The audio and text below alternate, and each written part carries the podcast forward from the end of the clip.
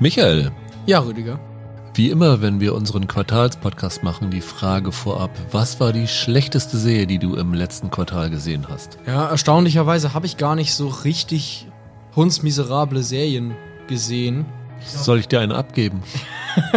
War es so viel bei dir wirklich? Ja, es wären so drei, vier, die es verdient hätten, genannt zu werden. Ehrlich? Ja, finde ich schon. Oha, okay. Was mir jetzt am ehesten einfällt, ist She-Hulk, die Marvel-Serie. Gar nicht mal, weil ich ja generell mit Marvel immer ein bisschen fremdel, sondern die hat mich gebrochen. Das war jetzt wirklich die erste Marvel-Serie, die ich abgebrochen habe, die ich nicht weiter gucken werde und bei der es mich einfach schlicht nicht mehr interessiert, was da überhaupt noch passiert.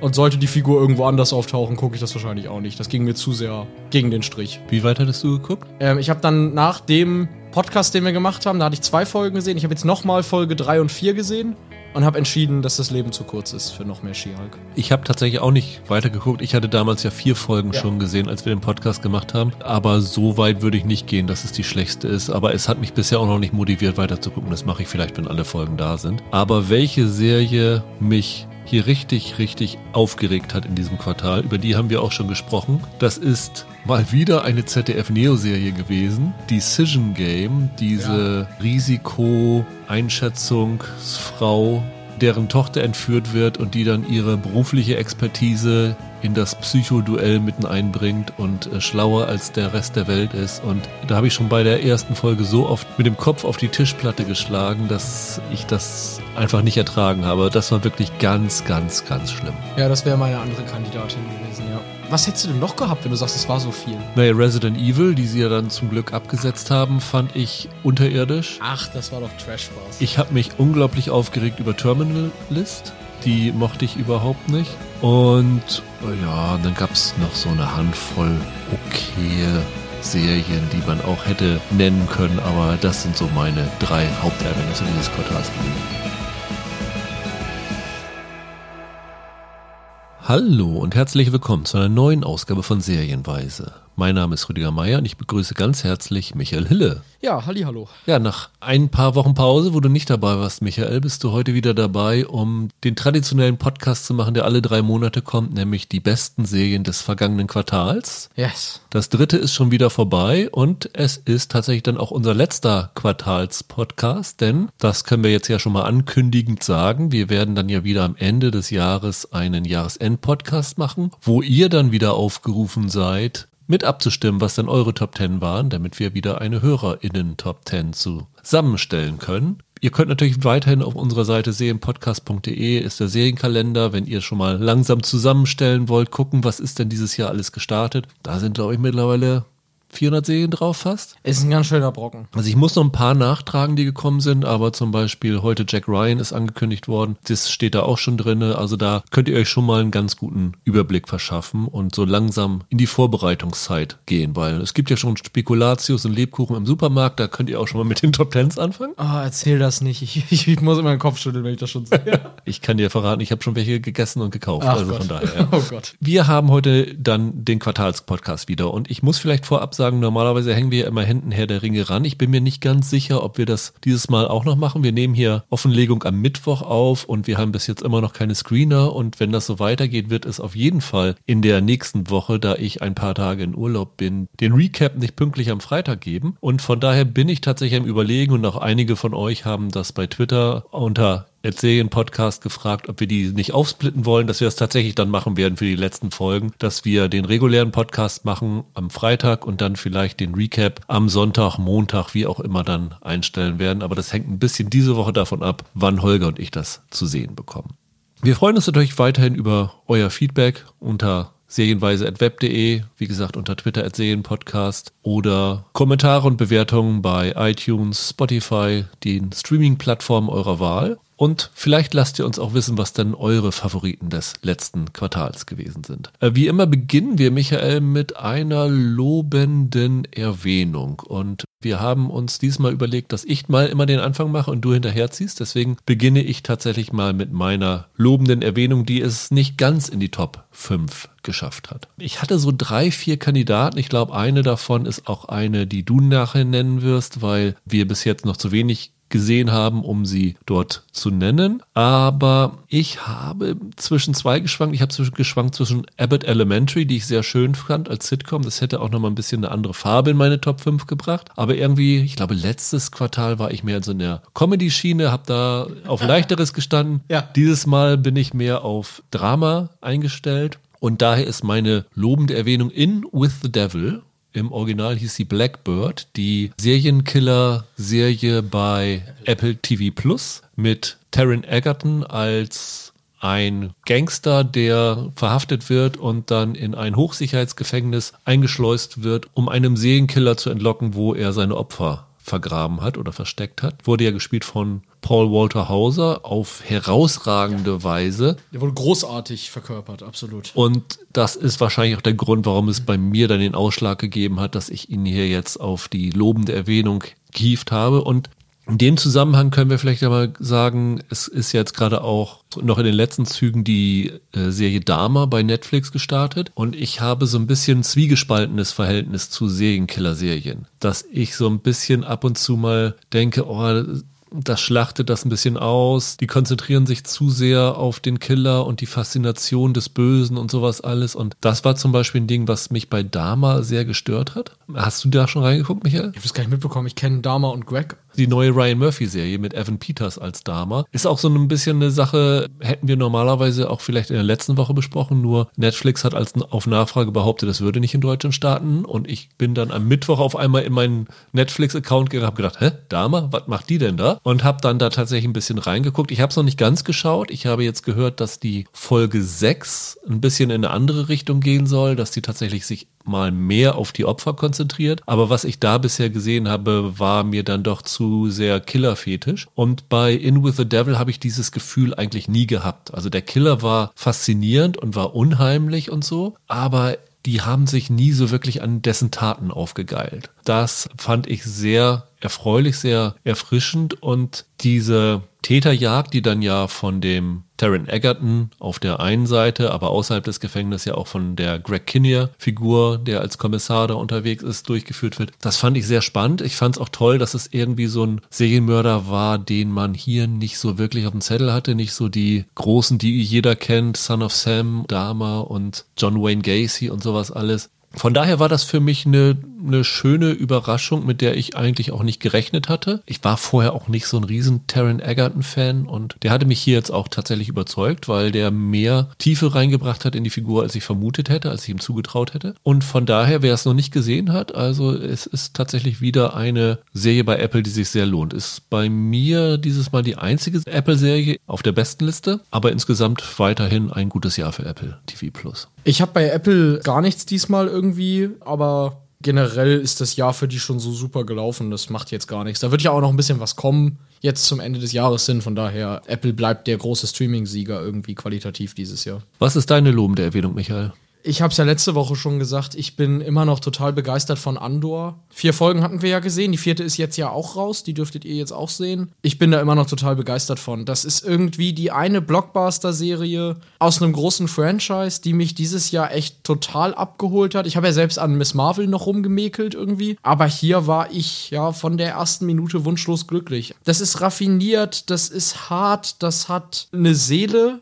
tatsächlich, das ist Teil eines Franchises und trotzdem eigenständig für sich. Mich hat das gepackt und es ist ja total überraschend, weil ich ja diesen, diesen Rogue One so doof fand, den Film und diese Diego Luna-Rolle. Das war ja für mich ein Albtraum, dass die eine Serie bekommt. Und jetzt hat gerade der mich total umgehauen. Ich fieber schon dem nächsten Mittwoch entgegen, freue mich total auf die nächste Folge. Und wenn das so gut weitergeht, wie die vier Folgen waren, würde ich das sogar auf meiner Jahresendliste sehen aktuell. Nur, ich habe halt erst vier Folgen gesehen und dann finde ich es unfair, dass in einer Quartalsliste. Ich fühle mich da nicht wohl mit, weißt du? Jetzt packe ich das irgendwie auf Platz 1, 2, 3 und dann geht's ab Folge 5 den Bach runter und dann denke ich in drei Wochen, oh Gott, was hast du da gemacht? Nein, das war total klasse und Tony Gilroy ist der MVP bei Star Wars jetzt. Das war auch meine Serie, von der ich vorhin geredet hatte, dass ich sie nicht drauf habe, weil sie noch zu wenig da hat. Aber das ist so ein Ding, ich freue mich auch auf Mittwoch auf die fünfte Folge. Ich werde wahrscheinlich, denke ich, vorher die ersten vier Folgen nochmal schauen, um das in einem Schwung zu sehen. Vielleicht warte ich auch auf Folge fünf und sechs zusammen, weil es ja gesagt worden ist, dass es dann wieder ein Sinnabschnitt. Ja, so Dreierblöcke immer, genau. Genau. Es gab auch letzte Woche, glaube ich, im englischen The Watch Podcast ein Interview mit Tony Gilroy. Das hat mich irgendwie noch mehr für die Serie angeheizt, weil er echt gute Sachen da erzählt hat und auch wie das Ganze gemacht wird und was sie jetzt für die weitere Zukunft an Planung haben. Das ist tatsächlich eine große Freude. Also ich glaube auch, wenn die gut weitermacht, ist die tatsächlich ein Kandidat dafür. Aber wie gesagt, drei Folgen. Ich sag mal, wenn sie so eine typische Star Wars Serie gewesen wäre, hätte ich sie vielleicht nach den drei Folgen schon raufgenommen, weil dann wäre die Hälfte der Staffel da gewesen. Aber ja, jetzt stimmt. bei dieser Serie haben wir ja nur 25 Prozent oder bei vier Folgen 33 Prozent gesehen. Das war mir tatsächlich auch ein bisschen noch zu wenig. Ja, aber wie gesagt, ein sehr, sehr vielversprechender Anfang. Bei Star Wars kann man immer sagen, eine neue Hoffnung quasi irgendwie für mich jetzt auch. Ich freue ja. mich total. Und bevor wir jetzt zur Top 5 kommen, würde ich noch schnell eine zweite lobende Erwähnung dahinter schieben, ehrlich gesagt. Ich mache das dieses Mal so, wie ich es im Jahresend-Podcast 2021 gemacht habe. Der Elefant im Raum, in diesem Quartal ist ja die vierte Staffel Yellowstone in Deutschland gestartet. Das ist ja meine absolute Lieblingsserie aktuell. Also ich bin der absolute Yellowstone-Fanatiker. Ich liebe alles, was die da machen. Und obwohl die dritte Staffel vielleicht sogar noch besser war, war ich ja auch von der vierten Staffel wieder hin und weg und total begeistert. Und wahrscheinlich hätte ich sie hier jetzt auf die Eins gepackt. Und wahrscheinlich würde ich sie im Jahresend-Podcast auch wieder irgendwo unter meinen Top 3 haben. Ich finde es aber blöde, dass durch Yellowstone immer dann eine andere Serie irgendwie nicht auf die Liste käme. Und ihr wisst ja alle, wie geil ich das finde. Und so wie ich nicht mehr jedes Mal bei Retro-Podcasts Person of Interest in jede Liste reinpacken will, werde ich jetzt auch Yellowstone quasi außer Konkurrenz laufen lassen. Also meine heimliche Platz 1, aber ich habe sie nicht drauf und ich werde das, glaube ich, im Jahresend-Podcast auch wieder so machen. Dass ich euch nochmal damit nervt, wie toll die ist und euch empfehle, euch das anzugucken, aber dass ich dann einer Serie mehr die Nennung gönne. Ich sehe schon den Jahresend-Podcast Yellowstone 1883 und wenn sie tatsächlich noch 1923 im Dezember ja. starten, dann ist die auch noch dabei. Dann hast du dreimal Western auf den ersten drei. Dann habe ich eine Top 3 und dann brauchen wir über die anderen gar nicht mehr reden.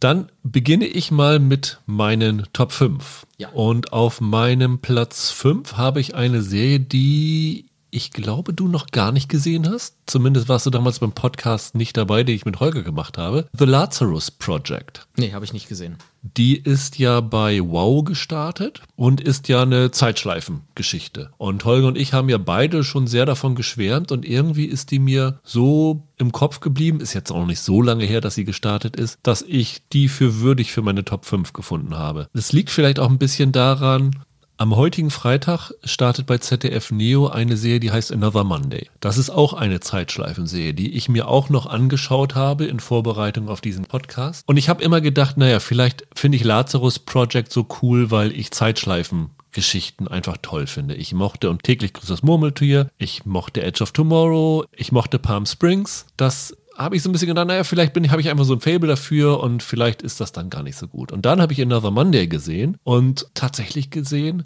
man kann Zeitschleifenserien auch nicht so gut machen. Das ist jetzt nicht so ein Desaster, dass ich es für meine schlechteste Serie gemacht. Also für ZDF-Neo-Verhältnisse ist es wahrscheinlich Weltklasse, aber da gibt's auch einige der miesesten Schauspielleistungen drinne und halt solche Sachen, die Lazarus Project komplett durchzieht. Was bedeutet es, wenn ich immer wieder in dieser Zeitschleife feststecke und wenn das halt nicht bedeutet, dass ich morgens mit I Got You Babe aufwache, sondern dass das bedeutet, dass ich jeden Tag ein Kind zur Welt bringe oder jeden Tag mit meinem Freund Schluss mache oder jeden Tag irgendjemand stirbt, den ich liebe. Diese menschliche, psychologische Komponente wird in Lazarus Project so gut ausgearbeitet und Another Monday zum Beispiel, die deuten das nur an und spielen es dann nicht aus und Lazarus Project zieht das komplett durch. Es ist herausragend gespielt vom Hauptdarsteller Papa Isidou bis zu den ganzen Nebenfiguren ist das absolut brillant. Es nutzt sich, haben Holger und ich ja auch gelobt, es nutzt sich über die, ich glaube, acht Folgen war es überhaupt nicht ab. Bei einer Serie, wo man denkt, die Idee taugt vielleicht gar nicht für mehr als 90 Minuten oder 20 Minuten. Und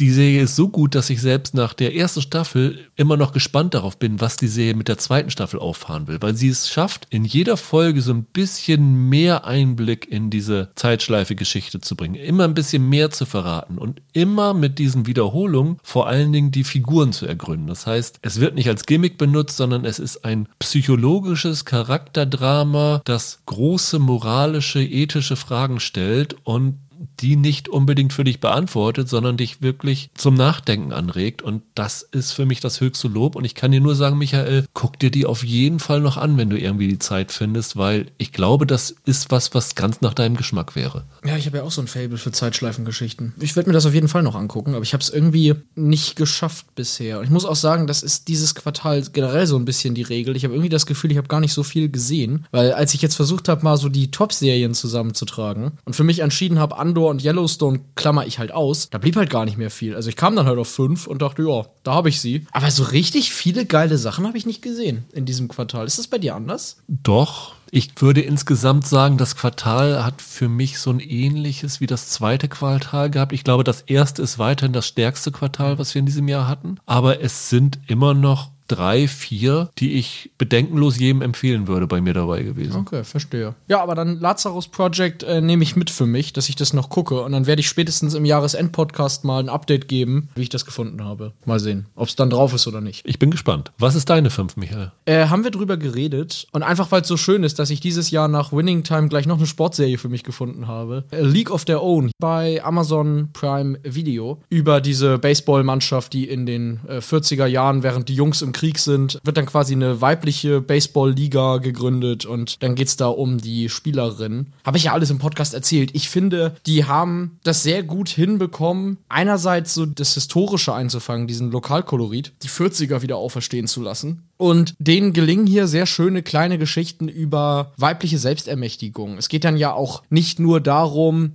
wie die mit Klischeedenken der Männer konfrontiert werden und wie die sich dann als, ja, so All-American Babes irgendwie verkaufen müssen, ne? Also mit, mit Lippenstift und Rock und allem müssen die ja auftreten, weil Gott bewahre, dass die, dass die nicht äh, aufgetakelt sich zeigen der Presse. Es geht dann ja auch darum, dass die zum Beispiel insgeheim homosexuelle Beziehungen pflegen und viele von denen dann auch entdecken, dass da eine Lust am weiblichen Körper ist bei ihnen selbst. Da gelingen denen sympathische Figuren, das ist gut gespielt und da sind schöne Momente drinne. Also wir haben glaube ich über diese Bar gesprochen, in der die sich dann befinden, wo es eine sehr schöne Szene gibt. Wir haben über Max gesprochen, eine Figur, die einem sehr schnell nahe geht das war einerseits eine Serie, wie soll man sagen, die spricht natürlich sehr wichtige Themen an, die auch heute noch eine Relevanz haben. Also einerseits halt Frauen im Sport und wie sie sich behaupten müssen in einer vermeintlichen Männerdomäne und eben Homosexualität auch im Sport und wie das ein Karrierekiller sein kann in den 40ern. Natürlich noch mit einer zusätzlichen Dimension. Die ist aber trotzdem leichtfüßig. Das ist nichts, was man sich anguckt und denkt, Gott, war das damals alles so furchtbar, sondern das macht Spaß, sich anzugucken. Man hat irgendwie Freude mit denen, man gönnt denen jeden Sieg, ob im Sport sportlichen oder im privaten. Und ich habe da eine super Zeit mit gehabt. Das ist nicht der ganz große Wurf, wie es jetzt vielleicht Winning Time war. Das ist vielleicht an einigen Stellen auch ein kleines bisschen zu seicht, kann man durchaus so sehen. Aber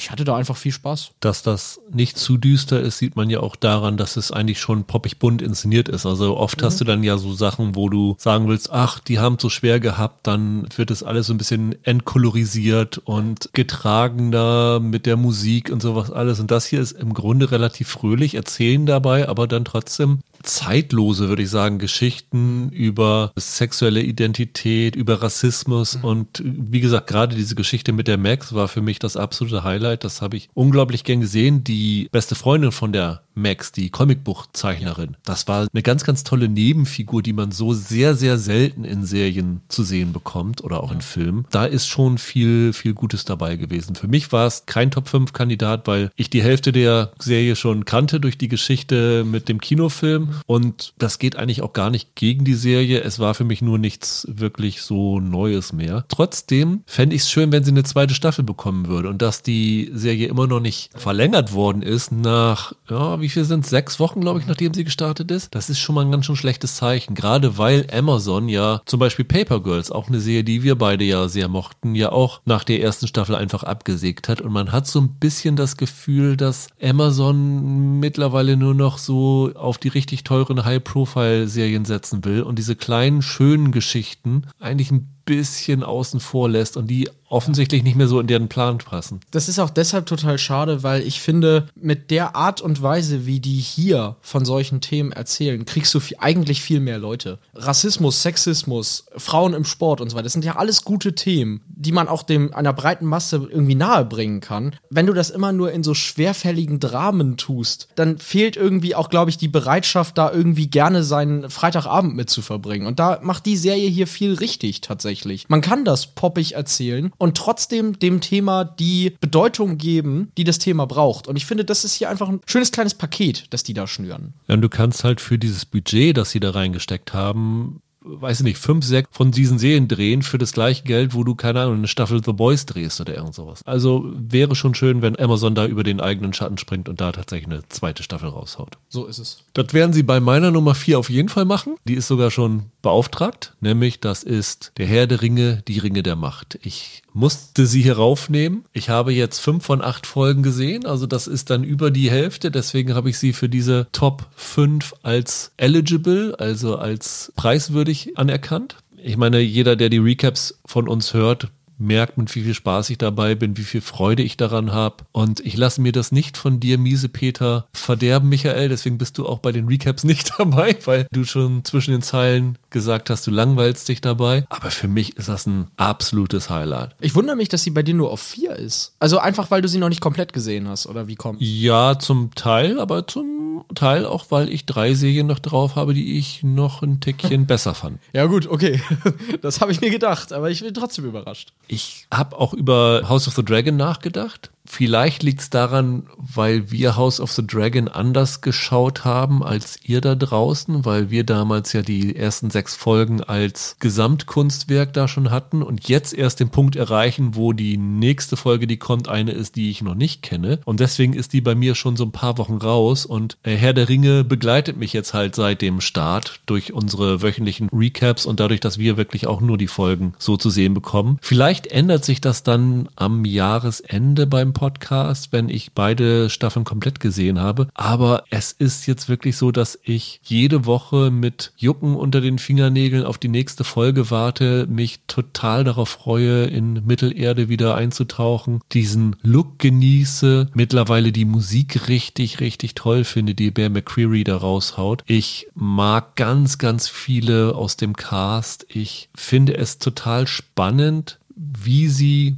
diese Ansätze, die es ja nun in der Vorlage nur gibt, die sie hatten, wie ich finde, das mögen andere anders sehen, aber wie ich finde, im Tolkienschen Geist ganz toll weiterspinnen und so in diesen Kanon einbinden, bin ich total gerne dabei. Und ich habe durchaus eine Schwäche für so IP-Stoffe. Wie gesagt, ich mochte auch Mandalorian sehr, sehr, sehr, im Gegensatz zu dir, Michael. Also ich bin da, glaube ich, leichter mit solchen großen Budget-Sachen zu kriegen, als du es zum Beispiel bist. Aber bisher bin ich mit Die Ringe der Macht total zufrieden. Und ich habe es schon öfter gesagt, ich bin derjenige, der vielleicht davon am meisten überrascht ist, weil ich vorher null Erwartungen an die Serie hatte, die für mich schon innerlich als blöde Idee, als Reinfall abgehakt hat und gesagt, naja, man muss reinschauen aus Pflichtgründen, aber nicht, weil ich mit Spaß dabei bin. Und dann hatten wir die ersten zwei Folgen im Kino gesehen und Holger und ich haben uns nur angeguckt und gedacht, wow, das hat uns jetzt irgendwie total auf dem falschen Fuß erwischt und wir sind dabei. Und von daher ist das für mich im Moment Platz vier mit Potenzial nach oben und nach unten, je nachdem, wie die letzten drei Folgen sind. Ja, das ist ja auch so eine Serie, die sehr Mystery Box mäßig angelegt ist. Ne? Also vieles davon wird ja auch davon abhängen, ob sie das einigermaßen vernünftig aufgelöst bekommen, würde ich jetzt mal behaupten. Ne? Also ich guck's ja auch und gefühlt hast du ja an jedem Handlungsbogen irgendwie offene Fragen und Dinge, die angedeutet werden und so weiter. Und eure Recaps sind da relativ aufschlussreich. Ich höre dann immer eure Theorieteile und stelle fest, dass ich von Tolkien und diesem ganzen Kram ja null Ahnung habe. Also so gar nicht. Wenn ihr es mir nicht gesagt hättet, hätte ich nicht mal gewusst, dass die Haarfüßer die Vorläufer der Hobbits oder sowas sein sollen. Da habe ich ja gar keine Ahnung von. Aber finde ich auch super, dass euch beiden das so viel, so viel Spaß macht. Das hört man auch. Ich habe auch einfach eine Schwäche für Mystery Box. Also ich war damals nie so jemand, der bei Lost so richtig dabei gewesen ist. Also vielleicht hole ich diese Mystery Box Welle nach, aber ich habe damals Dark ja auch schon total gemocht. Du fandst sie auch ganz gut, ne? Also die erste Staffel zumindest. Ja, da fand ich es schon toll, das mit theorisieren. Ich kann verraten, ich habe schon in 1899 reingeschaut. Da bin ich sehr gespannt drauf, wie das so Mystery Box mäßig aufgelöst wird. Äh, Lazarus Project hat auch ein bisschen was Mystery Box-haftes. Das ist schon was, wo ich durchaus mit zu kriegen bin und Rings of Power hat es tatsächlich geschafft. Du tust mir ein bisschen leid, dass du das nicht so ganz miterleben kannst, Michael, aber wer da sich drauf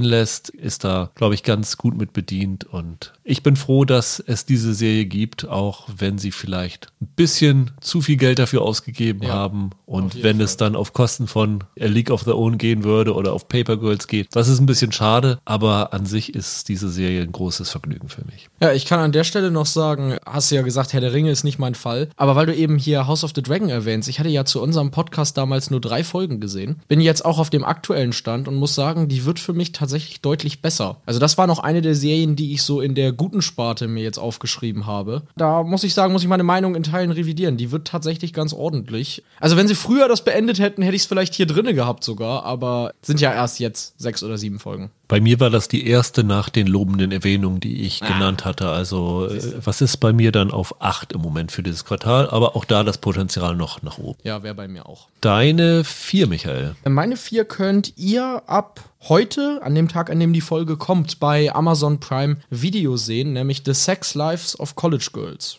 Wobei ich sagen muss, meine drei und meine vier kann ich eigentlich beliebig tauschen. Aber ich nehme die jetzt mal hier auf die vier. Das ist ja die Comedy-Serie von der Never Have I Ever Autorin, von der Minnie Kaling, zusammen mit Justin Noble, der bei Brooklyn Nine-Nine, ja. genau, geschrieben hat. Und der Titel sagt es, es geht um junge Frauen am College, um vier Stück an der Zahl. Obwohl Sex Lives im Titel steht, geht es tatsächlich nicht nur um Sex, geht auch um andere Themen, zum Beispiel wie die versuchen, sich ihre Uni zu finanzieren. Findest du es fair, wenn man das Ganze als Sex and the City am College betrachtet? Weil da ging es ja auch sehr viel um Sex, aber auch darüber hinaus um das Leben von Frauen in den 30ern in der Großstadt. Hier hast du halt eine jüngere Generation, die zum ersten Mal ja, losgelöst ist, raus aus dem Elternhaus, frei ist und sich nicht nur sexuell frei auslebt, sondern auch zum ersten Mal so die Persönlichkeit entwickelt. Ne? Nein, klar, also Sex and the City am College passt. Genauso habe ich auch gedacht, es sind ja dann, wie gesagt, vier Frauen im Mittelpunkt. Eine von denen heißt Bela, wird gespielt von Amrit Kaur. Und die hat indische Wurzeln und ein großes Fable für Comedy und basiert offensichtlich so ein bisschen auf Mindy Kaling selbst. Ja.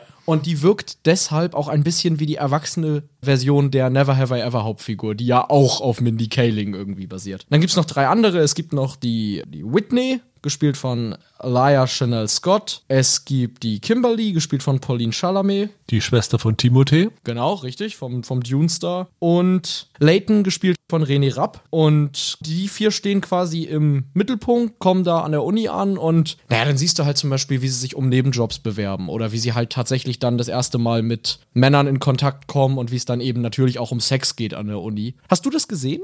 Ja, ich habe, ich glaube, vier Folgen gesehen. Ich war nicht ganz so euphorisch wie du. Ich sehe aber das äh, gute Grundgerüst da drin. Also ich kann verstehen, dass man das sehr, sehr gut findet. Ich fand es ein bisschen problematisch. In der ersten Folge gibt es eine Szene, also diese Bela, dieses Mädchen mit indischen Wurzeln, die wird ja in der Serie, wie nennen, wie, wie nennen sie es, sex-positive Ja. dargestellt. Also sie ist sehr freizügig und äh, sehr aufgeschlossen gegenüber Sex. Und die möchte ja in so einer hoch angesehenen Comedy-Truppe angenommen werden. Ja. Und äh, ich finde, das kann man verraten, weil das ist gleich in der ersten Folge. Sie erfährt dann, dass das in dieser Gruppe sehr sexistisch, sexistisch zugeht. Der Chef, der darüber entscheidet, sagt, ja, weiß ich nicht, ob wir dich annehmen. Wir haben schon zwei Frauen in der Truppe. Ja, genau. ich glaube, die Truppe ist zehn Leute groß oder irgend sowas. ja, ja. Und dann kommt sie da rein, indem sie auf einer Party sechs von den Leuten, die über diese Aufnahme entscheiden, Handjobs gibt. Das ist doch großartig. Naja, das war irgendwie entwürdigend, fand ich das für die Figur. Das fand ich ein bisschen, ein bisschen strange. Nee, das ist doch super. Die benutzt Sex, auf den sie sowieso Bock hat und nutzt aus, dass die Männer halt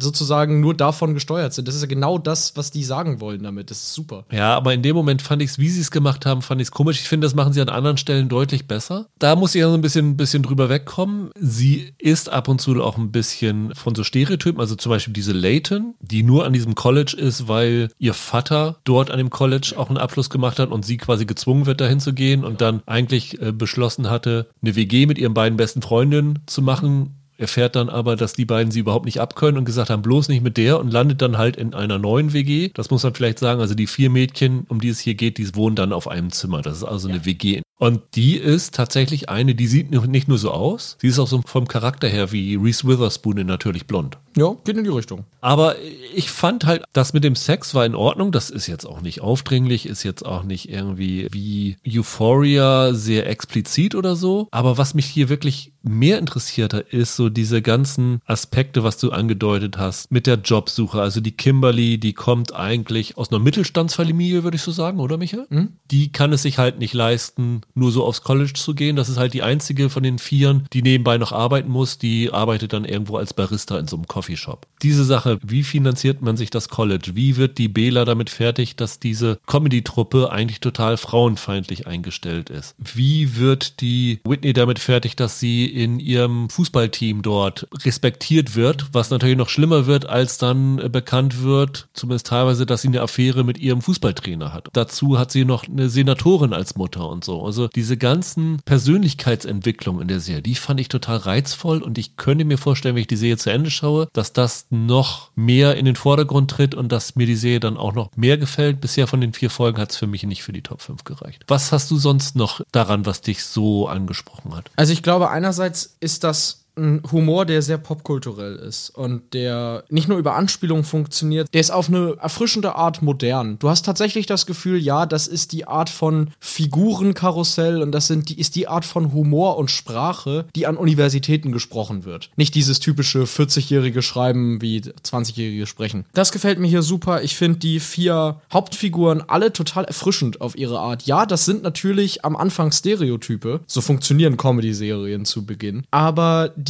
haben alle was Eigenständiges und die entwickeln sich alle auch als Personen. Es liegt auch daran, dass die alle vier ganz toll gecastet sind. Also alle vier Schauspielerinnen finde ich ganz wunderbar in dieser Rolle. Die haben auch eine wunderbare, wie soll man sagen, Chemie auch miteinander. Das finde ich ganz schön. Also du hast wirklich die, das Gefühl, du hast da so eine Freundinnen-Clique, mit der du irgendwie viel Lust hast, diese College-Welt so ein bisschen zu erforschen. Dann finde ich auch, dass die sehr kluge Kommentare zu einigen Dingen abgibt. Also anders jetzt als du, finde ich zum Beispiel, ist die Bela sogar die beste Figur Figur da. Gerade wegen solchen Sachen wie dem, was du jetzt kritisiert hast. Ich finde, die machen da was sehr Cleveres darüber, dass Frauen eben in der Gesellschaft oft dann nicht erlaubt ist, Sex so einzusetzen, wie Männer das dann tun in solchen Fällen. Finde ich sehr, sehr clever, was sie hier machen. Mir hat das super gefallen. Und wie gesagt, du kannst, wenn du The Mindy Project mochtest und wenn du Never Have I Ever mochtest und den Humor von Brooklyn 99, dann hast du hier halt ein schönes Package aus diesen ganzen Stoffen. Doch, das gefällt mir. Das hat Identität. Ich glaube, die erste Folge ist 45 mhm. oder ein bisschen länger. Da hatte ich gedacht, oh, das ist aber ein bisschen lang für so eine Serie. Und dann werden die nächsten sind aber alle nur so 25 Minuten lang. Ja, genau. Die erste ist gefühlt so eine Doppelfolge. Ja. Ne? Und das ja. ist dann auch, finde ich, von der Länge der restlichen Folgen genau das Richtige für die Serie. Ich habe ein Interview gelesen mit Mindy Kaling, wo sie erzählt haben, dass sie halt die Serie sehr viel zum Teil auf eigenen Erfahrungen basiert haben. Ich glaube, sowohl die Kaling als auch der Nobel waren auf relativ renommierten Colleges. Ja. Ich glaube, irgendwer war in Yale, meine ich,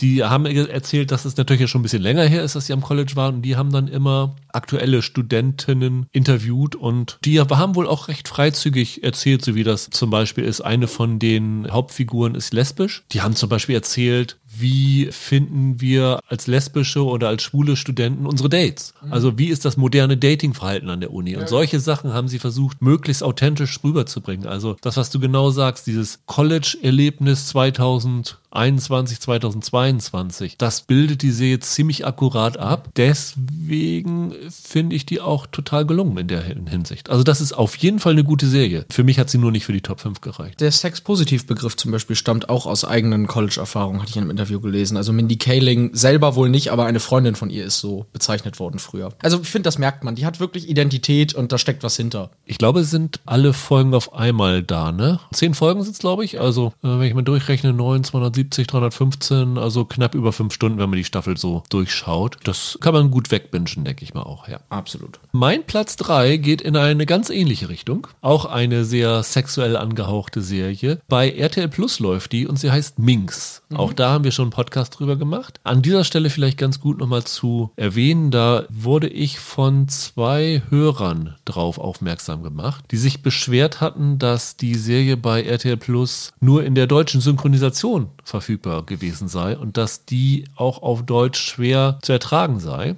Wo ich dann erstmal geschluckt habe, weil das tatsächlich eine Info ist, die mir neu war. Also wurde von RTL Plus auch, glaube ich, auch nie kommuniziert, dass das nur in der deutschen Fassung zu sehen ist. Äh, trifft nachher auch noch eine andere Serie zu. Mittlerweile habe ich mich schlau gemacht bei RTL Plus und die haben tatsächlich gesagt, dass diese Serien, die meisten Lizenzserien, die sie haben, nur in ihrem, wie nennt sich es, RTL Plus Max Paket, wo dann auch noch Musik mit drin ist, was irgendwie nochmal einen Aufpreis kostet. Wer das bucht, kann die Serien auch im Original sehen. Wenn wir das gewusst hätten, hätten wir das natürlich vorher erwähnt und ich muss auch sagen, ich finde das ziemlich dreist. Ja. Also eine Serie reinzustellen für Kunden, die eh schon zahlen und dann zu sagen, haha, wenn ihr sie im Original sehen müsst, dann zahlt ihr, glaube ich, nochmal 5 Euro oder 7 Euro im Monat drauf. Finde ich unfassbar frech, was tatsächlich mich auch überlegen lässt, wie wir dann RTL Plus in Zukunft behandeln, wenn die Serien da rauskommen. Da werden wir auf jeden Fall immer warnend drauf hinweisen. Nichtsdestotrotz hat mir Minx als Serie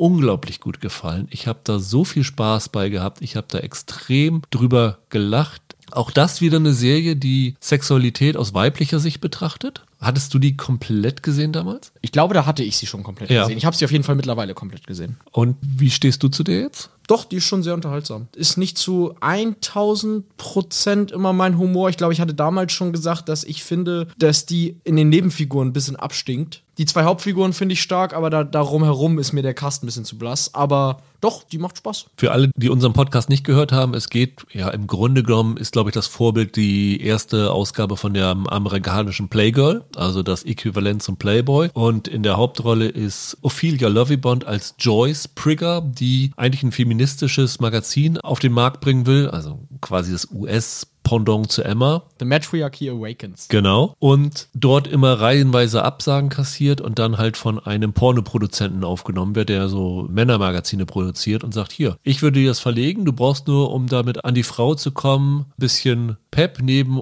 äh, diesen moralischen Geschichten da drinne und dann halt männliche Centerfolds gecastet werden und in einer sehr bemerkenswerten Szene tatsächlich ein Nacktcasting gibt von realen Männern, das tatsächlich sehr lustig ist auf eine Art und Weise, wie tats tatsächlich auch nicht sexualisiert wird, sondern gezeigt wird, wie es halt der im Grunde recht prüden Hauptfigur relativ peinlich ist, diese Castings da zu machen. Und dann geht's halt aber auch darum, wie gerade in den USA weibliche Sexualität betrachtet wird, dass das so als moralischer Verstoß gesehen wird, dass versucht wird, dieses Magazin zu verbieten, während gleichzeitig Männer weiterhin über ihre sexuellen Eroberungen im Radio reden dürfen und was weiß ich alles. Aber in dem Moment, wo es darum geht, dass Frauen Sex genießen könnten, ist das ein absoluter Skandal. Also ich sehe da durchaus schon Parallelen zwischen Minx und Sex Lives of College Girls mit dem für mich zumindest zusätzlichen Bonus, dass das hier in den 70ern spielt und eine ganz, ganz tolle Ausstattung hat. Da habe ich mich sehr an den Kulissen und Kostümen erfreut und habe da wirklich jede, jede Menge Spaß bei gehabt. Und glücklicherweise, nach dem Kahlschlag bei HBO Max, ist die hier noch davon gekommen und es wird eine zweite Staffel geben. Und da bin ich auch sehr, sehr gespannt drauf, weil ich mag die Figuren alle. Ich finde auch die Nebenfiguren toll. Also dieses ja, Nacktmodell Bambi, das da auftaucht, finde ich toll. Ich mag den Michael Angerano, der da den Lebensgefährten von dieser Joyce spielt, total gerne. Den habe ich immer schon in The Nick und sowas alles gemocht. Diesen Oscar Montoya, der da den Fotografen spielt, finde ich lustig. Und dann haben sie auch Steven Tobolowski, der ist immer gut dabei. Der ist halt in so einer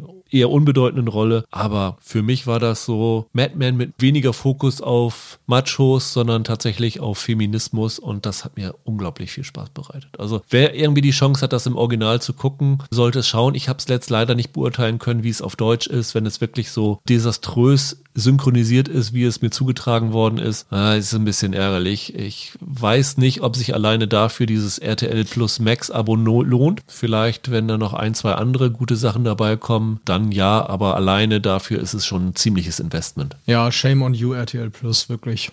Michael, dein Platz drei? Ist bei Wow schon im Juni gelaufen und damit eigentlich gar nicht mehr in diesem Quartal, aber dann nur im englischen Originalton und jetzt in dem Quartal auf Deutsch. Deshalb schummel ich das mal rein, wenn das in Ordnung ist. Ja, ich glaube, auf Deutsch ist sie am 16. September gestartet, ne? Genau. Und ich hatte nämlich schon drüber nachgedacht, damals im Podcast drüber zu sprechen, hatte da aber es nicht geschafft, da reinzuschauen. Von daher bin ich recht froh, dass du die drinne hast, dann können wir jetzt ein bisschen drüber reden. Es geht um Irma Web. Gott, jetzt muss ich ja erklären, worum es da geht, ne? Das ist ein bisschen kompliziert. Also die Serie ist von Olivier Assayas, der in den 90ern schon einen Film gemacht hat, der Irma Web heißt. Und in dem geht es quasi darum, dass ein Hongkong-Actionstar, Maggie Choing, die sich selbst spielt, nach Paris kommt, um die Hauptrolle in einem Remake eines Stummfilms von 1915 zu spielen. Und zwar jene Rolle Irma Web. Die Vampire heißt er im Deutschen auch. Die Vampire, genau. Es ist ein realer Stummfilm von 1915 und das war quasi ein Experimentalfilm, in dem sozusagen sich darüber lustig gemacht wurde, wie in Hollywood Remakes entstehen. Und jetzt hat sich der Asayas gedacht, ich mache eine Remake-Serie über meinen Film, in dem ein Remake gedreht wird. In der Serie geht es jetzt nämlich um eine amerikanische Schauspielerin, Mira Harberg, gespielt von Alicia Vikander, die nach Frankreich reist, um dort ein Serienremake des Films aus den 90ern zu drehen, der auch auf diesem Die Vampire basiert. Remake-Fortsetzung sozusagen von dem Ganzen. Wenn ich das so richtig verstanden habe, war der Film damals so eine Kommentarspur über französisches Kunstkino, oder? Und das hier ist sozusagen eine Kommentarspur über den Boom vom Serienschaffen. Das ist sozusagen die Idee dahinter, genau, ja. Das ist extrem meta, weil wie gesagt, ne, also die Serie selber ist ein Remake dieses Films, aber es geht in der Serie auch darum, dass ein Remake dieses Films gedreht wird, der schon selbst ein Remake war oder in dem es um die Entstehung eines Remakes ging. So, kann mir noch wer folgen? Es ist wirklich ein bisschen kompliziert, aber warum ich das jetzt so ausführlich erzähle, ist, darin liegt der ganze Spaß von da an begleiten wir dann also Vikandas Rolle, wie sie bei den Dreharbeiten zu der Serienversion des Films in diese Rolle eintaucht, wie sie mit Personen am Set konfrontiert wird, die toxisch sind, die sich absolut nicht zu benehmen wissen und wie letzten Endes für sie so ein bisschen die Grenze zwischen Realität und Fiktion verschwimmt. Also was ist noch tatsächlich das Erleben am Set und was ist irgendwie Teil dieser Serie, die sie da dreht. Das ist die Idee dahinter. Das ist also eine Serie übers Serienmachen. Man muss vielleicht noch sagen, dass die Vampire keine Vampire sind in diesem Sturmfilm und auch nicht in dieser Serie, sondern es ist eine Verbrecherbande, ne? Genau, richtig. Und Irma Webb ist die Anführerin dieser Gaunerbande da. Ja, genau. Und das ist dann die Rolle, die sie da spielt. Ich weiß nicht, hast du von der Serie was gesehen? Ich glaube nicht, nee. Ich habe nur das Foto von Lars Eidinger gesehen, der da irgendwie mitspielt und sein großes Hollywood-Debüt hat. Ja, Lars Eidinger spielt da mit. Der spielt irgendwie einen deutschen Schauspieler, der, glaube ich, eigentlich nur ein Interesse hat am Set, nämlich Koks zu kriegen, oder wie war das? Ja, genau. Er ist homophob, drogensüchtig und er hat auch generell irgendwie was gegen Frauen. Also Gottfried heißt seine Rolle. Und ich glaube, er ist der, der, der wahrscheinlich schlimmste Mann, den es dieses Jahr irgendwie in der Serie zu sehen gab. Okay. Also er ist wirklich, er ist wirklich ein absolutes Ekel und ein Albtraum. Und er ist großartig darin, wie er das spielt. Also Eidinger hat hier echt, äh, ist der Shootout-Star hier mal wieder. Der macht das klasse. Aber wie kann da natürlich auch, ne? Ist klar. Und es ist aber noch ein absoluter Favorit von dir dabei, die in äh, Andor auch dabei ist, ne? Ja, Adria Jonah spielt die äh, Ex-Freundin von Vikandas Rolle. Ja, genau, die in Andor die Bix spielt. Die ist hier auch dabei, genau das, was wirklich toll an dieser Serie ist, das ist jetzt gar nicht so lustig, wie das jetzt klang, weil ich jetzt gesagt habe, das ist so Meta, ne? Sondern wenn ich das am ehesten mit irgendwas vergleichen würde, dann mit so einem David Lynch-Film. Also es geht so in Richtung Mulholland Drive oder Inland Empire. Das ist wirklich eine Serie, in der du eigentlich nie weißt, ob das, was du siehst, gerade Real, Fiktion oder irgendwie Traumwelt oder Scheinrealität ist. Später tauchen dann auch Figuren aus der Serie auf als sie selbst oder Geister von Charakteren aus die Vampire tauchen auf und plagen sozusagen die Filmcrew, auch in ihrem Alltag. Das ist ganz schön abgedreht, aber das ist eine der besseren Serien die letzten Jahre, die übers Serienerzählen selber reden, also die so einen Meta-Ansatz verfolgen. Letzten Endes dann halt aus weiblicher Perspektive, ne? Also wie diese Vikander-Rolle dann eben sozusagen sich an den Rest ihres Verstandes klammert und komplett in dieser fiktiven Hollywood-Glamour-Welt aufgeht. Wie viel von der Serie ist das, was hinter den Kulissen passiert und wie viel sieht man tatsächlich von dieser Serie, die da gedreht wird? Das ist schwierig zu sagen, weil du dann teilweise Szenen hast, äh, bei denen sich erst später rausstellt, dass sie Teil der Serienhandlung waren. Also spielt größtenteils hinter den Kulissen, würde ich sagen. Das ist nicht immer ganz klar zu trennen. Wie gesagt, teilweise begegnet sie dann plötzlich Irma Webb, die ja eigentlich ihre Rolle ist und interagiert mit ihr. Man muss sich das wirklich vorstellen wie so ein David Lynch-Film. Das sind acht Folgen, ah, 50, 55 Minuten, also ja. knapp unter einer Stunde. Ja, immer so knapp eine Stunde. Ist das eine Miniserie, die tatsächlich abgeschlossen ist? Oder gibt es da Pläne, dass man das noch weiterführen kann? Ich vermute, dass das damit abgeschlossen ist. Wobei es natürlich ein schöner Metagag wäre, da irgendwann nochmal eine Doku über die Entstehung einer Doku zur Serie, zum Film, zu Die Vampire zu machen oder so. Ich muss dazu auch sagen, sagen, das ist wirklich ultra nischig. Also das ist ganz bestimmt jetzt keine Serie, die ich im Freundeskreis jetzt jedem irgendwie empfehlen würde. Die ist vor allem was für Leute, die halt sehr nerdy sich halt den ganzen Tag mit Film und Serien beschäftigen. Also Leute wie wir zwei. Und da irgendwie Lust drauf haben auf dieses Spiel mit, was ist real, was ist Fiktion oder auch in der Schauspielerei, ne? Also wie viel von dir selbst bringst du in eine Rolle mit ein? Wie sehr wirst du auch zu einer Rolle? Das ist sehr künstlerisch und manch einer mag die auch prätentiös finden, aber mich hat die abgeholt und Alicia Vikander und Lars Eidinger spielen sich hier ja echt die Seele aus dem Leib. Ich finde das klasse. Das hat so einen Arthouse-Charme, der für mich total aufgeht. Und es wird noch besser, wenn man sich die Vampire und den Irma Web-Film aus den 90ern vorher einmal ansieht. Dann äh, fallen einem mindestens 30 Prozent mehr an Metagags und Anspielungen auf. Ich glaube, heute müssten die Folgen 5 und 6 auf Deutsch verfügbar sein. Wenn ihr die Serie komplett bei Wow sehen wollt, äh, nächste Woche, glaube ich, Freitag kommen immer Doppelfolgen, da sind mhm. dann die letzten beiden Folgen verfügbar. Klingt interessant. Ich habe gerade Lars Eilig in was anderem gesehen, wo er auch so exzentrisch ist. Ich glaube, ich brauchte eine kleine Pause von, aber ich glaube, ich muss mir das tatsächlich angucken, bevor ich dann meine Jahresendliste zusammenstelle. Mein Platz zwei ist die dritte Staffel von Mr. In Between.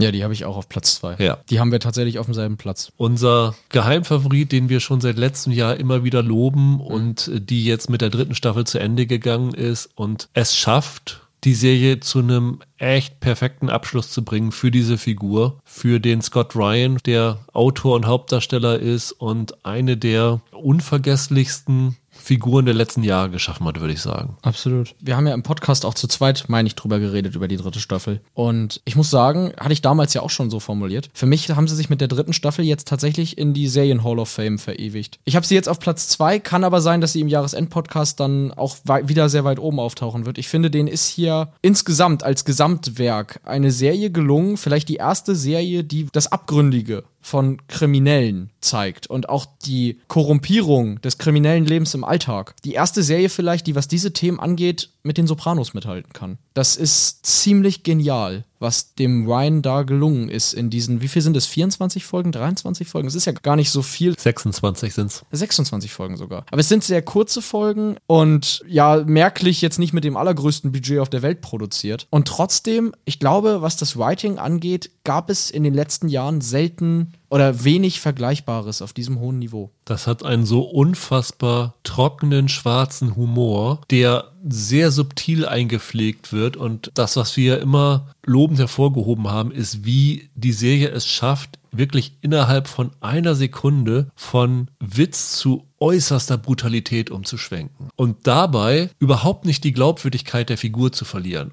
einerseits, andererseits aber auch trotzdem ja, die Sympathie des Publikums nicht zu verlieren. Also dieser Ray Shoesmith, der von Scott Ryan gespielt wird, das ist ja ein wirklich absolut skrupelloser, brutaler Profikiller, der, das muss man vielleicht sagen, meistens Leute aus dem Weg räumt, die ohnehin auch selber Dreck am Stecken hatten, manchmal aber auch Leute, bei denen das nicht so ist. Wobei man sagen muss, der hat auch noch einen zumindest inneren moralischen Kompass, der meistens funktioniert, der schon weiß, wenn was ganz daneben ist, so ein Auftrag, den er dann von diesem, von Damon Harriman gespielten Freddy, glaube ich, heißt er, bekommt. Aber über diese lange Zeit, wo der Ray ein Dutzend, mehr vielleicht Leute umbringt und dabei nicht mal mit der Wimper zuckt. Also der hat auch überhaupt keine moralischen Gewissensbisse. Für den ist das ein Job wie Brief austragen oder so. Dass du trotzdem den nicht absolut abstoßend findest, aber andererseits trotzdem auch nicht das gut findest, was er macht, sondern, also zumindest ich als Zuschauer immer noch unterscheiden kann zwischen, das ist ein sympathischer Teil von dieser Figur, aber das macht trotzdem nicht gut, was der noch nebenher macht. Und das ist so ein Balanceakt, auf dem normalerweise jede Serie abstürzen muss. Und das Mr. In Between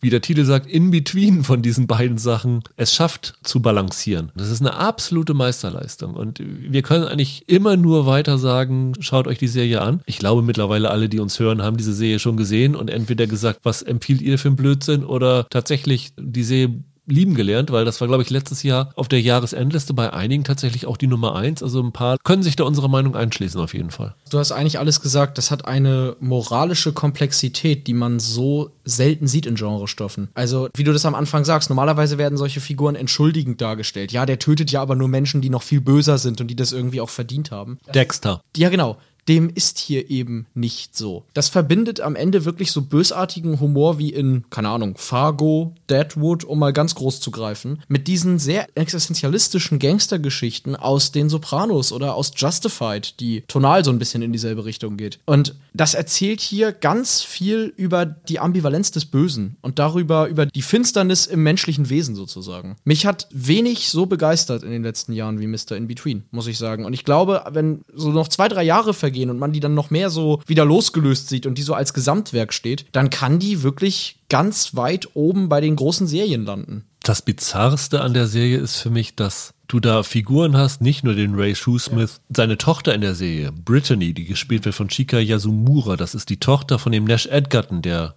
die ganzen Folgen inszeniert hat, der Bruder von Joel Edgerton. Die ist eine Offenbarung ja. mit ihren, wie alt ist sie? 14, 15 Jahren mittlerweile. Richtig. Und trotzdem glaube ich, weder Scott Ryan noch Chika Yasumura wird man unbedingt später nochmal in großen Rollen sehen. Die sind einfach so perfekt in dieser Figur drinne. Das ist so ein bisschen wie Cobra Kai, Ralph Macchio und William Zepka. Das sind halt diese Figuren. Ja. Ich glaube, die beiden sie haben schauspielerisch mehr drauf und der Scott Ryan hat vor allen Dingen als Autor unfassbar viel drauf. Also ich glaube, als Autor wird man noch von dem viel mehr hören. Aber hier ist es so eine Fusion von Schauspieler, Schauspielerin und ja. Figur, das ist einfach perfekt. Und sowas hast du wirklich sehr, sehr selten. Das ist natürlich ein bisschen schade, weil man dieses Darstellerduo dann wahrscheinlich nicht mehr so häufig sieht, aber es ist dafür umso genialer in dieser Serie. Ja, ich glaube, also wenn HBO mal wieder so High-Quality Gangster- oder Krimi-TV machen will, wie The Wire oder, oder Sopranos, könnten sie sich den Scott Ryan gut durchaus in einem Autorenraum stehen lassen. Von dem können viele noch was lernen in dem Bereich. Deine Nummer eins.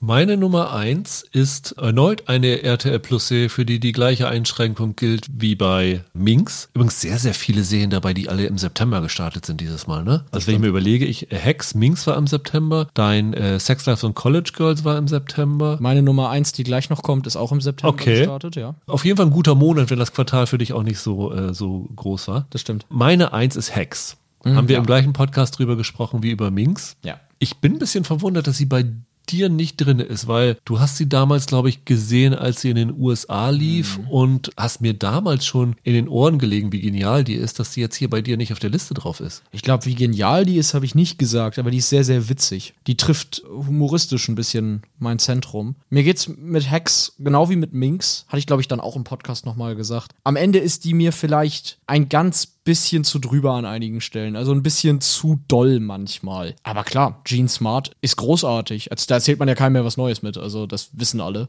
Nach Watchmen und nach mehr auf Easttown muss man ja keinem mehr erzählen, wie großartig Gene Smart ist. Also dieses zentrale Duo hier in, in Hacks, von dem sie ja 50 Prozent bildet, das ist super. Sehr unterhaltsam. Genau, sie ist eine alternde Komikerin mhm. in Las Vegas, die ja. mittlerweile auch nur noch ein alterndes Publikum anzieht, weswegen der Besitzer des Casinos, in dem sie auftritt, sie eigentlich von der Bühne haben will und das so, ich nenne es mal so, in Teilzeit schicken will, bevor sie dann endgültig pensioniert wird. Also sie soll, glaube ich, nur noch an den Wochentagen auftreten, wo eh keiner da ist. Und der wird gegenübergestellt eine junge TV-Autorin, die gespielt wird von Hannah Einbinder, die wegen eines Tweets gecancelt worden ist. Und diese wirklich komplett ungleichen Frauen, die nicht nur zwei Generationen fast trennen, sondern auch ein komplett unterschiedliches Humorverständnis. Die müssen sich irgendwie zusammenraufen auf Anweisung ihres gemeinsamen Agenten und dann halt die Show von der Deborah, die von Gene Smart gespielt wird, in Vegas zu retten. Das ist erstmal eine relativ simple und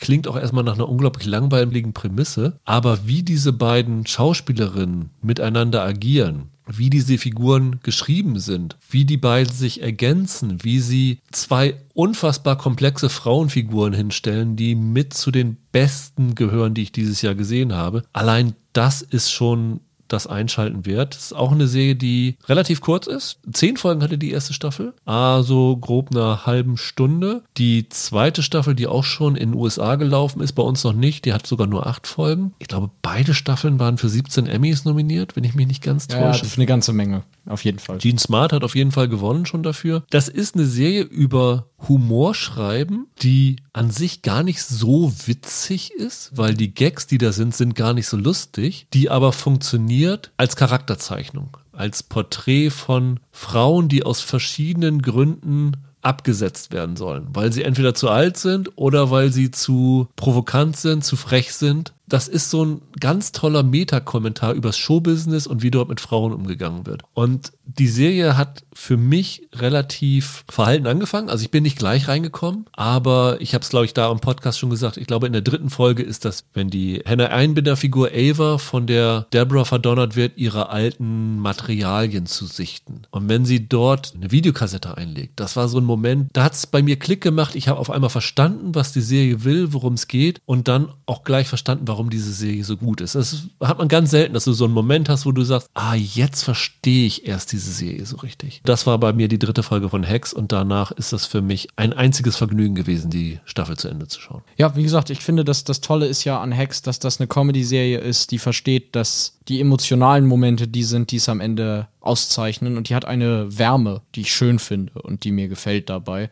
Auch wenn der Humor bei mir nicht immer landet, entwickelt man eine Beziehung zu diesen Figuren. Und das ist ja das Beste, was dir in der Comedy-Serie passieren kann. Schön, dass du die auf der Liste hast. Ich hätte sie jetzt nicht gehabt, aber es ist ja super schön, dass wir die dann nochmal erwähnen, weil auch wenn RTL Plus mit seiner Veröffentlichungspolitik ein bisschen Grütze ist, toll, dass die es überhaupt nach Deutschland geschafft hat. So kann man es ja auch mal sehen. Definitiv. Hat lang genug gedauert, bis sie hier ja, gewesen ist. Michael, welche Serie, die im September gestartet ist, ist denn deine Nummer eins? Die ist am Mittwoch bei Disney Plus gestartet und zwar ist das die Oldman mit Jeff Bridges als Geheimagent. Ja, als Ex-Agent, der von John Lithgow, dem Trinity-Killer aus äh, Dexter, ja. gejagt wird. Ist die komplett da, weißt du das? Nee, zwei Folgen sind bei. Also die kommen dann im Wochenrhythmus. Genau, immer okay. mittwochs jetzt, ja. In den USA ist sie aber schon komplett gelaufen, meine ich. Genau, und ich habe die Staffel auch schon komplett okay. durch. Genau. Sonst hätte ich sie jetzt hier auch nicht mit reingenommen, aber im Jahresend-Podcast wird die sich mit zwei anderen Kandidaten dann um die Nummer eins kloppen bei mir tatsächlich. Ich bin äh, begeistert. Ich habe vier Folgen, glaube ich, gesehen davon. Ja, wir müssen darüber reden. Ich finde das. Ja, können, also können wir gerne machen. Es bietet sich natürlich jetzt an, dass die Nummer eins eine Serie ist, die auch brandaktuell ist. Da ja. kann man natürlich noch ein bisschen drüber philosophieren. Dann kannst du mir erstmal erzählen, worum es geht. Also es geht um Dan Chase, das ist die Figur, die Jeff Bridges spielt. Der war früher ein Agent im Dienste der amerikanischen Regierung und unter anderem, ich glaube, das kann man schon mal zu Beginn sagen, der war unter anderem in, im Afghanistan-Krieg aktiv in den 80er Jahren. Der Typ fürs Dreckige. Genau. Das war der. Dann ist der da ausgestiegen irgendwann aus diesem Job und ist untergetaucht, 30 Jahre bevor die Serie beginnt und hat ein sehr ruhiges Leben im Verborgenen geführt und nachdem dann irgendwann seine Frau gestorben ist, auch ein sehr einsames Leben noch dazu. Der wirkt am Anfang in der Serie fast so ein bisschen schusselig, ne? Also nicht nur, dass der dann seinem Alter geschuldet mehrfach nachts irgendwie aufs Klo raus muss, sondern ich glaube, einmal vergisst er irgendwie sein Handy in der Mikrowelle oder so. Irgendwie sowas ist da am Anfang. Wenn ich das richtig verstanden habe von dem, was ich gesehen habe, ist seine Frau, glaube ich, an Demenz gestorben. Ja, genau. Und er hat die ganze Zeit Schiss, dass er auch Demenz hat. Er hat dann irgendwie ein Täfelchen im Haus. Ja da steht drauf, dein Name ist Dan Chase. Mhm. Und ich glaube, in der allerersten Folge, gleich eine der ersten Szenen, geht er halt zum Arzt und lässt sich darauf untersuchen, ob er irgendwelche Demenzanzeichen ja. hat. Der Arzt sagt ihm aber, es ist alles in Ordnung. Also der ist ein bisschen traumatisiert durch diese Erkrankung seiner Frau, weil das wohl am Ende auch relativ schwierig war. Ich glaube, in der ersten Szene gibt es da nicht sogar noch so eine Traumsequenz oder so eine Rückblende, wo er sich erinnert daran, wie seine Frau durchs Haus gegeistert ist? Ich glaube, du hast recht. Ja. Das müsste ganz am Anfang sein. Ja, ja, ja, ja richtig also das können wir jetzt ja einfach schon mal alles verraten. Das ist ja am Ende eine Action-Serie. Es geht ja jetzt nicht um den äh, alten Opa, der in seinem Trailer wohnt, sondern es stellt sich dann heraus, es versucht jemand, der bei ihm eindringt, versucht ihn ans Leder zu gehen, der will den umbringen und er schaltet den ziemlich gekonnt aus. Er hat ja auch noch zwei, zwei Hundis. Ich weiß gar nicht, was für eine Rasse ist das? Weißt du das zufällig? So große schwarze Rottweiler Hunde. sind das. Rottweiler sind das, ja. Keine Ahnung von Hunden. Aber so große schwarze Rottweiler hat der, die auch kampferprobt sind, so wie er. Deutsche Rottweiler übrigens, weil er sagt, glaube ich, bleib und äh, sitzt zu denen mit in Deutsch. Also auch im ja. Original Bridges. Ja, genau. Und er schaltet den nach allen Regeln der Kunst aus. Und worum es dann sozusagen großteilig in der Serie geht, ist diese John Lithgow-Figur, hochrangiges Tier beim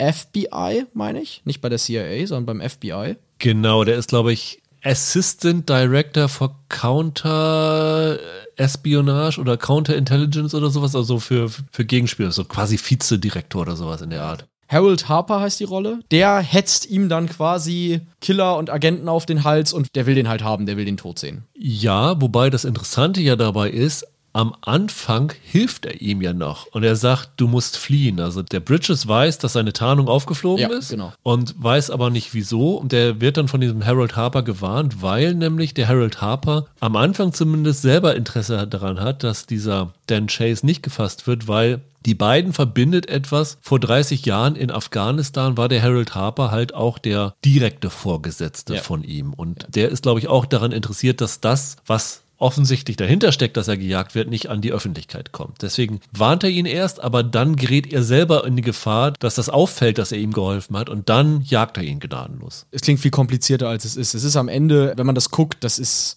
eine ganz klassische Agentenstory. Ne? Der Ex-Agent, der von seinen ehemaligen Kollegen gejagt wird und wegen irgendeiner Sache in der Vergangenheit, die wir dann nach und nach erfahren. Und dann ist das halt garniert mit Action-Szenen und mit verschiedenen Stationen auf seinem Weg auf der Flucht. Das ist, glaube ich, in Folge 2 direkt. Er lernt dann diese Zoe kennen, gespielt von Amy Brenneman, die so eine ja, eine Vermieterin ist, mit der er dann so ein bisschen shakert und flirtet und die er so ein bisschen kennenlernt und die ihm dann auch erstmal bei sich Unterschlupf gewährt. Dann bringt er natürlich damit auch sie in Gefahr, ne, dass er sich bei ihr versteckt und weiß natürlich, dass er jetzt auch sie in Lebensgefahr bringt und so weiter. Das ist an sich moderne Richard Kimball. Wobei das Interessante hier dabei ist, dass das ja nur die eine Ebene, die erzählt wird, weil auf einer zweiten Zeitebene wird halt uns als Publikum erklärt, was ist denn damals vor 30 Jahren in Afghanistan passiert, als er eingesetzt worden ist, mehr oder weniger inoffiziell vom CIA, um einem Afghanen, Faraz Hamzat, der wird hier gespielt von Pesh Vadat, dabei zu helfen, die russischen Invasoren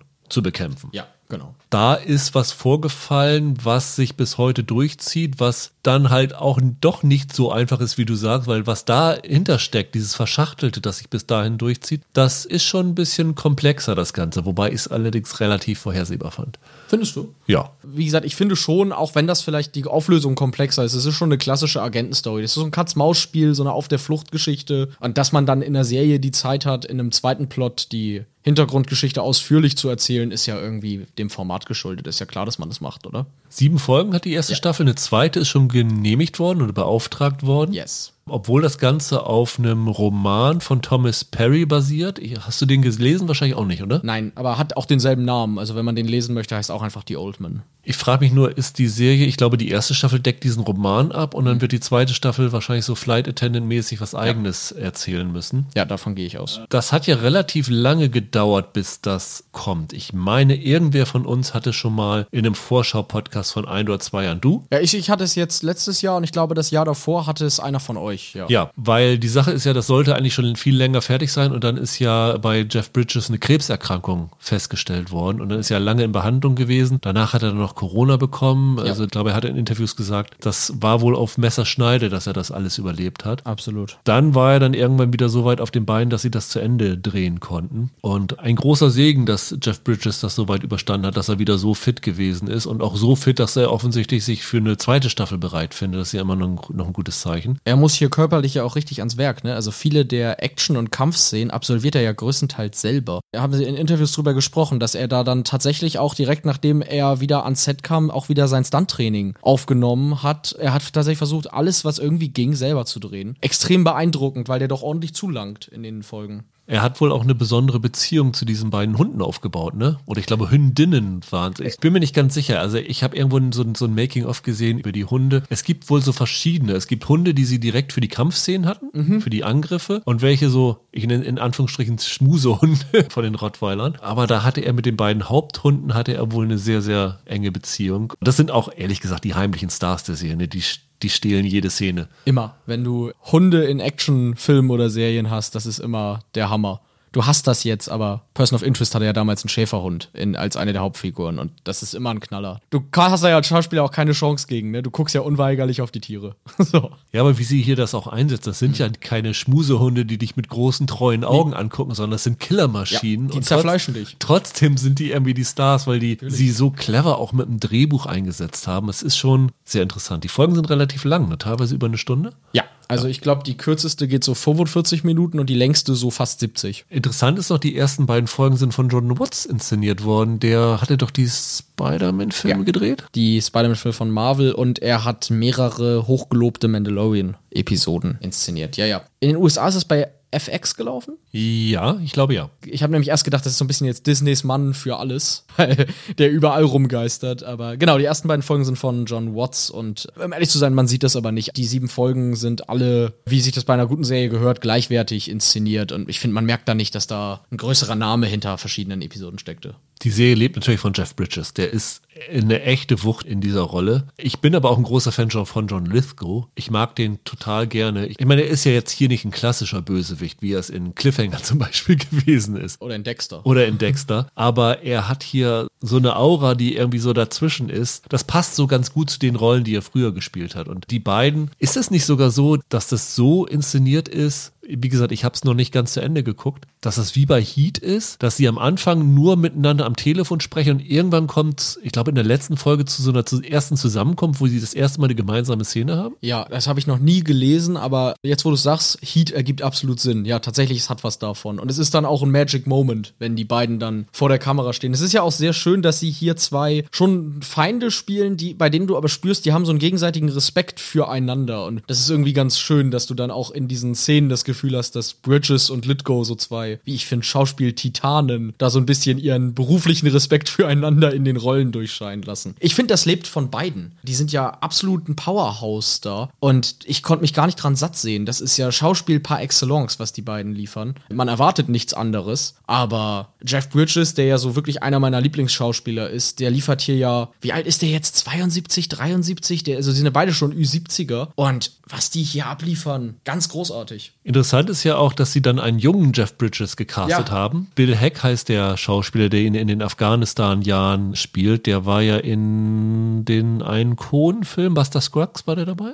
Der sieht ihm ganz schön wie aus dem Gesicht geschnitten aus, oder? Ja. Also der junge Harold Harper, der gespielt wird von Christopher Redmond, das ist nicht ganz so. Aber der Bill Heck, äh, ja. da denkst du echt, ob sie da De-Aging gemacht haben, so ungefähr. Also das ist schon ziemlich punktgenau gecastet. Absolut. Der hat auch den Charme von dem jungen Bridges. Wenn du an den Jungen denkst, dann bist du ja bei sowas wie King Kong in den 70ern oder wie ich ihn gerne nenne, The Dude, The Dude and the Ape. Der macht das wunderbar. Also ganz toll gecastet, finde ich auch. Und die Nebenrollen hier sind auch gut besetzt. Elijah Shawkat, die spielt die rechte Hand von dem Harold Harper. Äh, die kennt man ja aus Arrested Development und zuletzt dieser Search Party Serie. Die ist auch so eine sehr mysteriöse Figur, die man auch nicht unbedingt so genau einschätzen kann, was sie will. Die macht das echt klasse, ja. Und Amy Brenneman ist auch gut. Aber am Ende lebt das halt von Litgo und Bridges und die sind auch mit der Grund, warum ich das hier auf der Eins habe. Also es ist ja wirklich ein Vergnügen dabei zuzusehen, wie Bridges sich einerseits als Actionheld sozusagen nochmal austoben kann mit seinen 72, 73 Jahren. Was Liam Neeson kann, kann Jeff Bridges schon lange. Ja, aber, aber, aber mit mehr Wumms. Also es ist ja super. Und gleichzeitig brauchten die einen Schauspieler von diesem Kaliber, weil es so viele ruhige und introspektive Momente gibt zu dieser Figur, in denen er ja wirklich dieses kaputte, geschundene Seelenleben eines von sich selbst verstörten Killers irgendwie spielen kann. Und das ist großartig. Ich hing da in jeder Szene irgendwie an ihm. Ich habe jedem Dialog gebannt gelauscht und